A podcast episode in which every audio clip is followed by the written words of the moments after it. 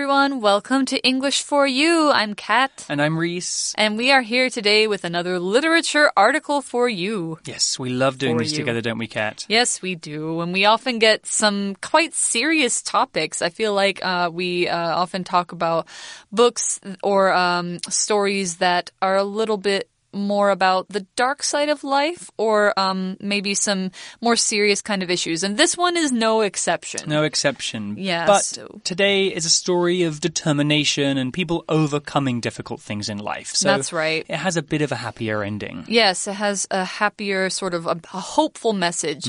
It's about a girl who um, loses her leg in a car accident. I don't think I'm spoiling anything there because that's literally the first thing that we talk about in the first day. So, um, yeah, it's imagine what it would be like if that happened to you. I think it would change your life quite a bit. Yeah, I think most of us are pretty lucky in that most of us go through life without any big traumas. Yeah. But some people are unfortunate enough to be in serious accidents or things like this, and it really can just change their lives. Yeah. So this article is going to explain to us how something that happens to you physically can really just alter the rest of your life. Mm-hmm. And so the story is called The Running Dream. Yes. And uh, it's going to be, we're going to be talking about this for three days. Yes, so let's get right into day one and start talking about what the story is about. Reading.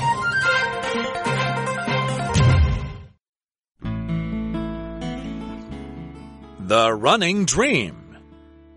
It'll be okay, Jessica's mom whispers as she leans across the hospital bed. She's trying to comfort Jessica, but it's clear she has been crying too. Two large tears roll down Jessica's cheeks. Her hopes and dreams are over. Nothing is more important to her than running. Lacing up her shoes and speeding down the track was the best part of her day. She was the fastest member of the school team, their star runner. It took her just 55 seconds to finish her last 400 meter race. But that was before the terrible school bus accident. It was before her classmate was killed. It was before Jessica lost her leg. The doctor enters the room and gives her a warm smile.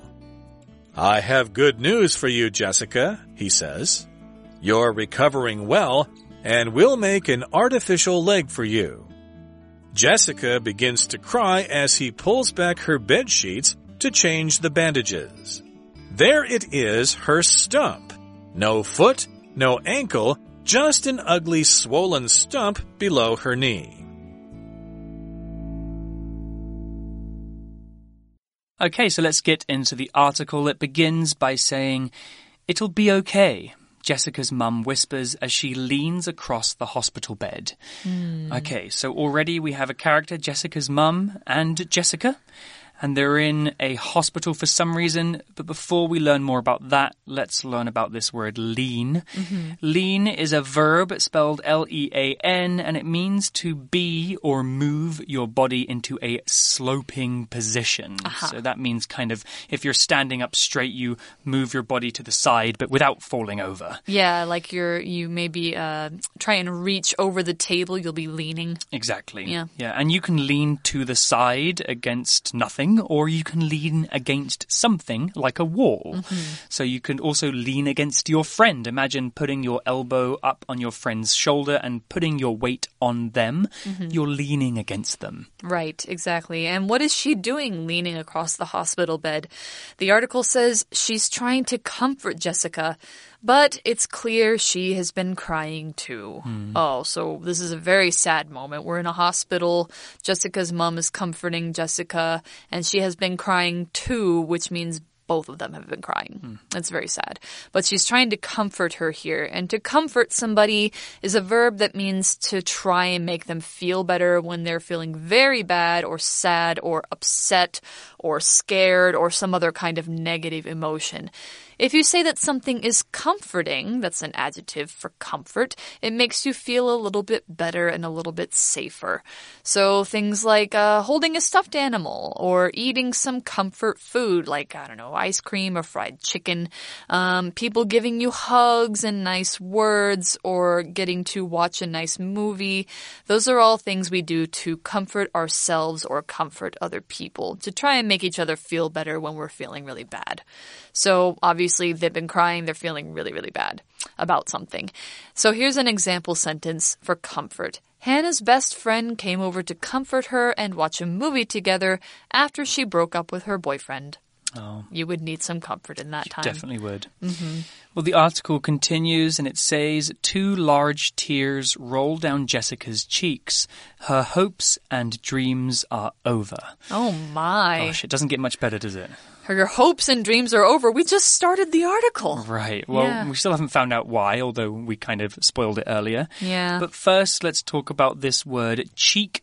C H E E K. Mm-hmm. Cheek is a noun, and your cheek is on your face. Or, in fact, you have two cheeks. Yes. The cheeks are the big fleshy bits on either side of your face, kind of below your eyes and to the side of your nose. Yeah.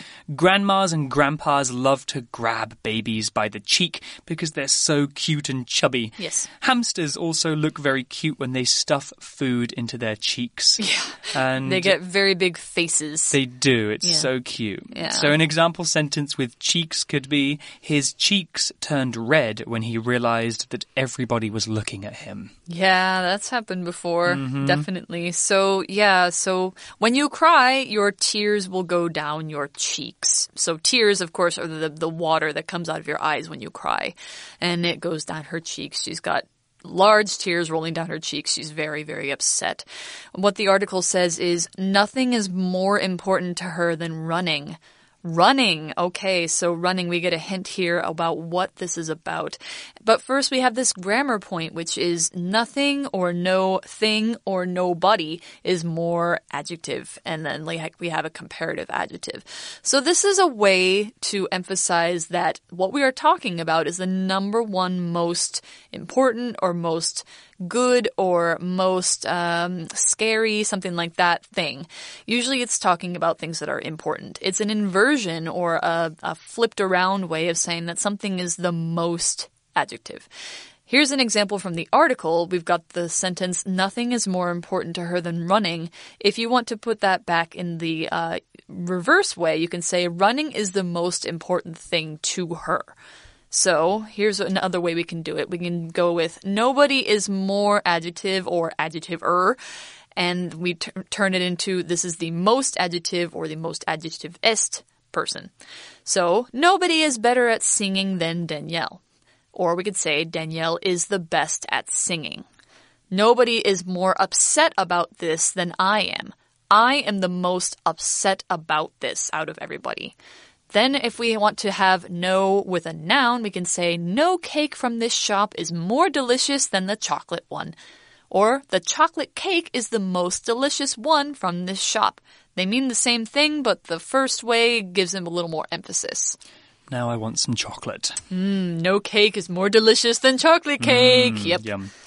Well, the article carries on here and it says lacing up her shoes and speeding down the track was the best part of her day. Okay, so a bit more information here about this girl. She's obviously a runner and she enjoys running and it's something that's important to her life. So we Nothing's more important. right, it's the most important thing. Yeah. Um, and we have a word here to talk about. It's the word speed. Speed is usually used as a noun to talk about how fast something is moving, but we can also use it as a verb. To speed means to move somewhere very quickly. So speeding down the track means you're running quickly down the track. Cars can also speed. That means they're moving too quickly. You know, on roads they have speed limits. If a car is speeding, that means it's going faster than the speed limit, which is illegal and bad and dangerous. Yeah, yeah. Please don't speed. Mm-hmm. Yeah. Uh, so, an example sentence could be When the bell rang, the children began speeding down the corridor. So all the children are running really fast down the corridor. Yeah, exactly. So she would speed down the track, but now she's in the hospital, she's crying. I think you can kind of put together what is happening.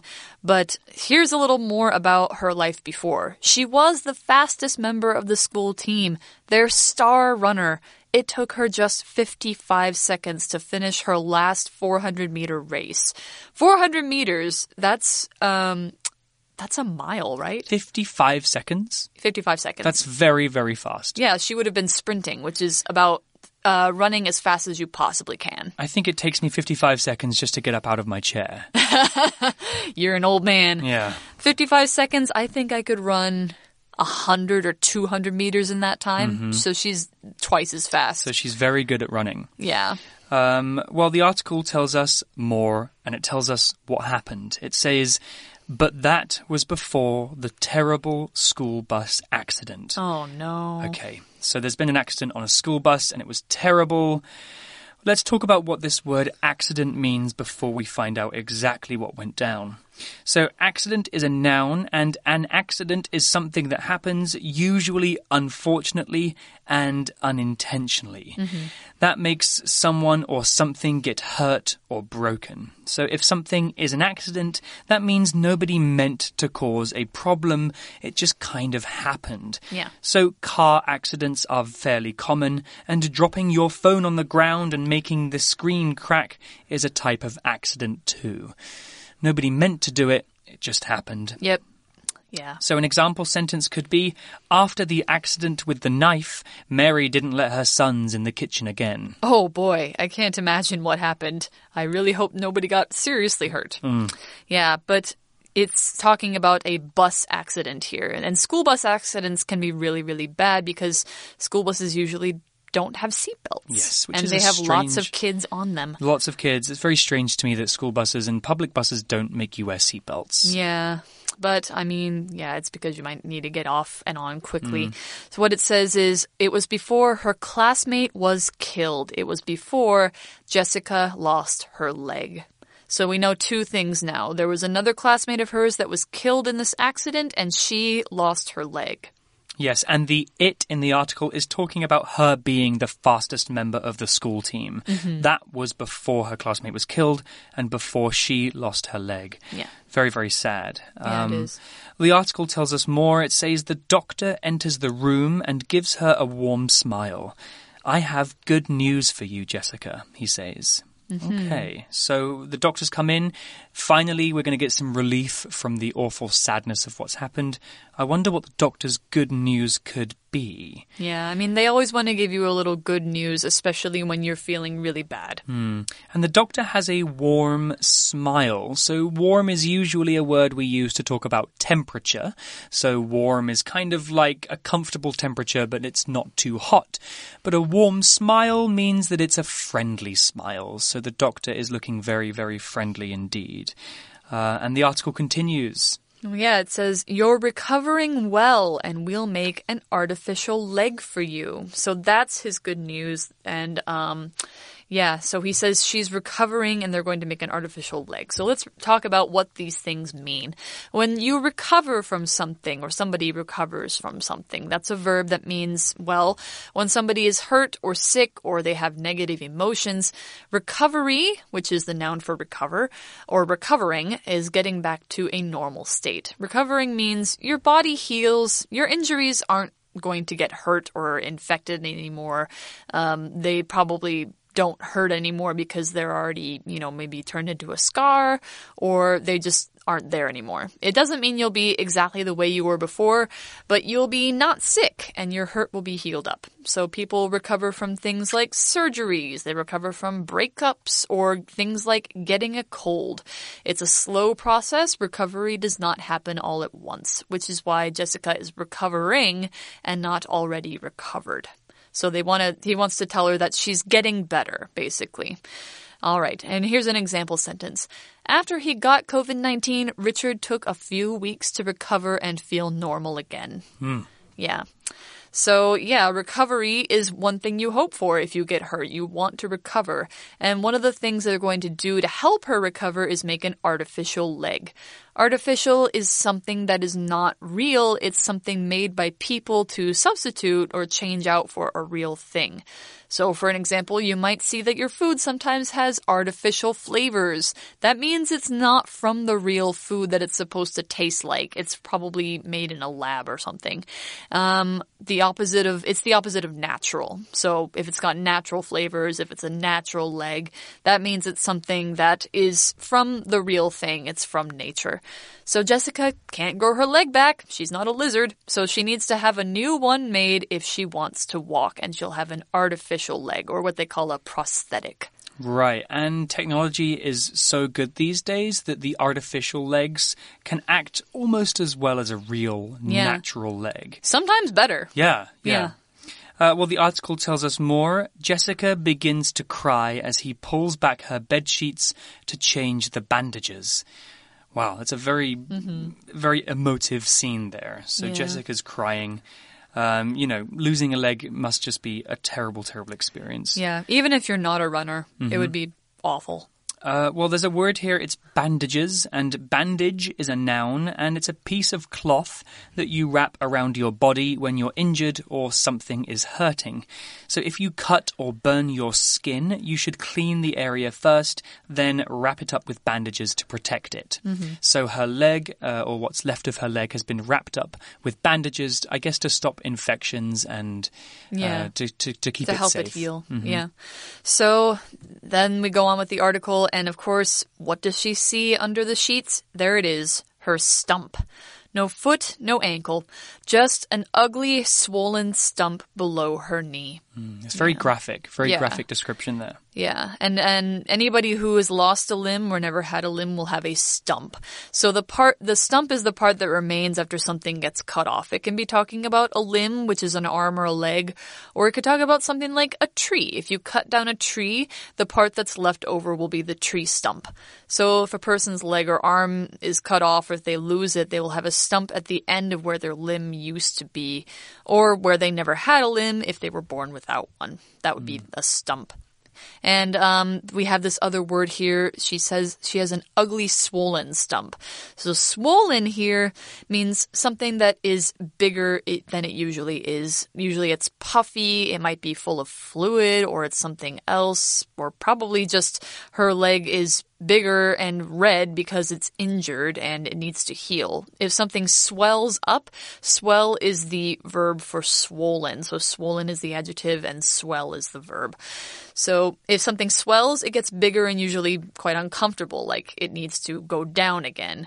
A pregnant woman, for example, her belly will be swollen. Your eyes get swollen when you cry. Your lip might get swollen if somebody punches you in it.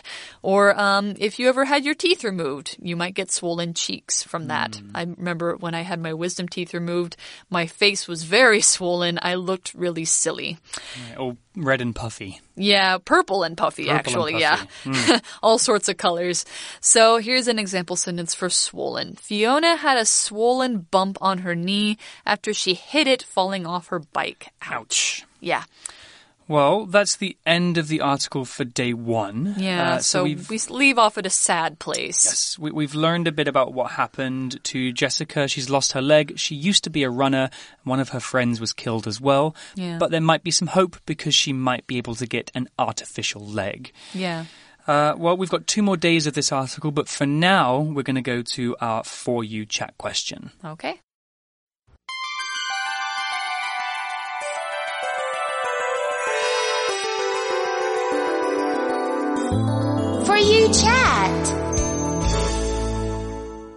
Okay, so today's chat question is the following What kind of difficulties might Jessica face after her accident?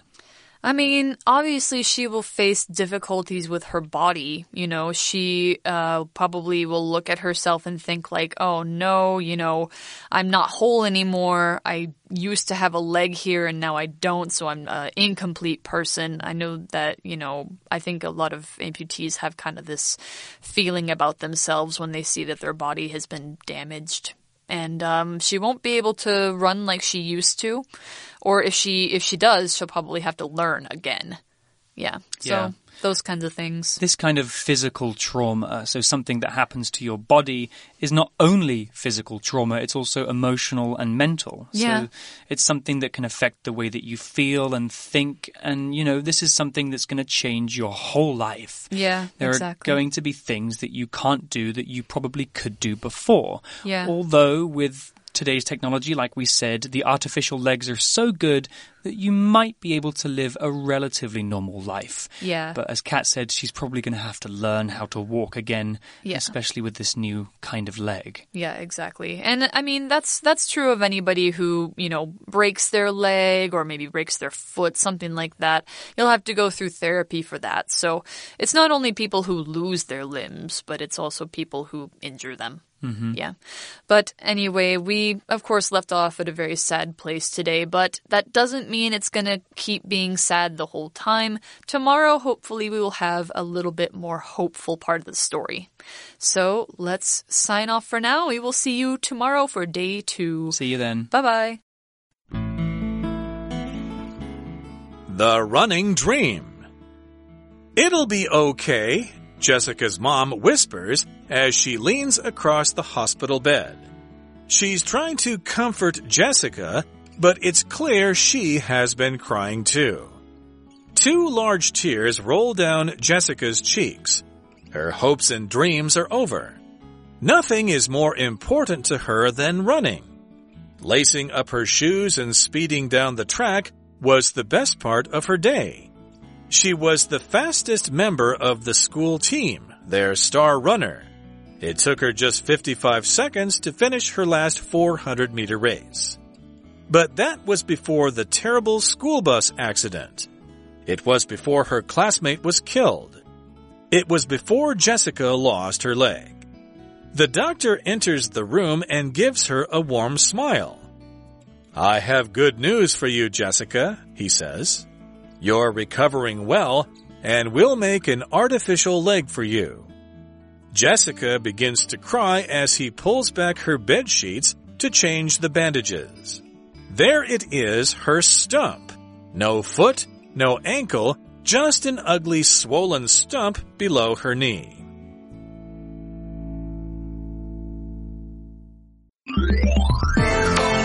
Vocabulary Review Comfort Emily's mother comforted her with a hug when she was sad. Cheek For Halloween, I painted lines on my cheeks and a circle on my nose to look like a cat.